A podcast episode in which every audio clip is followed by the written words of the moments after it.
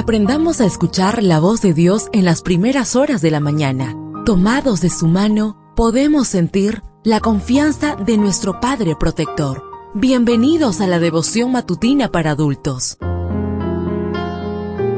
Palabras que reaniman, que calman, consuelan y llenan de esperanza. Bienvenidos.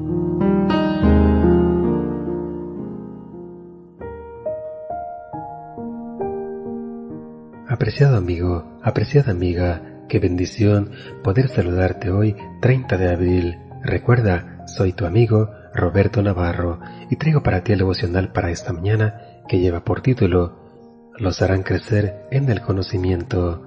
La lectura bíblica la encontramos en el libro de Segunda de Pedro, capítulo 1, versículo 8. Porque estas cualidades se abundan en ustedes, los harán crecer en el conocimiento de nuestro Señor Jesucristo y evitarán que sean inútiles e improductivos. El rabí Pinjas Ben Yair solía decir a sus alumnos, el trabajo asiduo trae la inocencia, la inocencia, la pureza, la pureza, la abstinencia, la abstinencia, la santidad, la santidad, la modestia, la modestia, el temor del pecado, el temor del pecado, la piedad, la piedad, el Espíritu Santo, el Espíritu Santo, la resurrección de los muertos. Este tipo de listas éticas son muy comunes en la literatura grecorromana y judía, y en el Nuevo Testamento encontramos listas similares en Romanos 5, 3 al 5, en Santiago 1, 3 y 4, en Gálatas 5, 22 y 23. Una de las más conocidas es la lista de segunda de Pedro 1, 5 al 7. Por esto mismo, poned toda diligencia en añadir a vuestra fe virtud, a la virtud conocimiento, al conocimiento dominio propio, al dominio propio paciencia, a la paciencia piedad, a la piedad afecto fraternal y al afecto fraternal amor. En este texto, el verbo añadir encierra la idea de nutrir, alimentar, fortalecer la fe con la virtud. La palabra que Pedro usó y que ha sido traducida como virtud es uno de los vocablos más importantes de la literatura griega, arete. Para muchos griegos, la arete era la virtud superior, la norma cívica más excepcional, el blanco de la educación, el don de los dioses.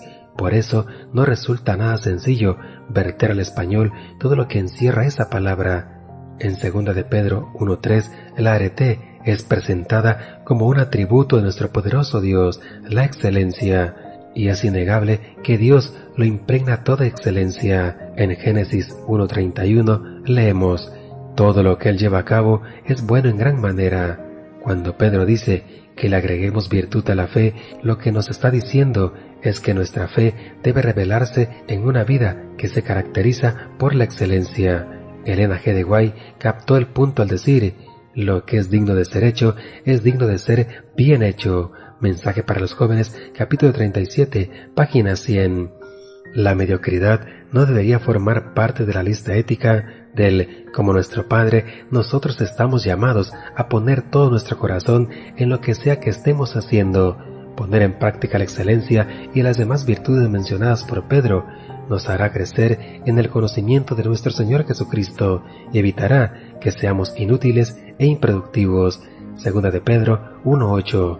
Que hoy la fragancia de la excelencia perfume nuestra vida.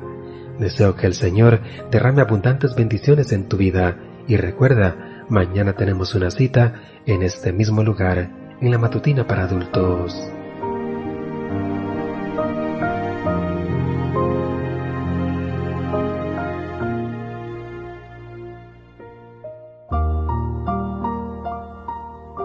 Ahora salimos a realizar nuestras actividades más seguros, sintiendo su voz en nuestro oído.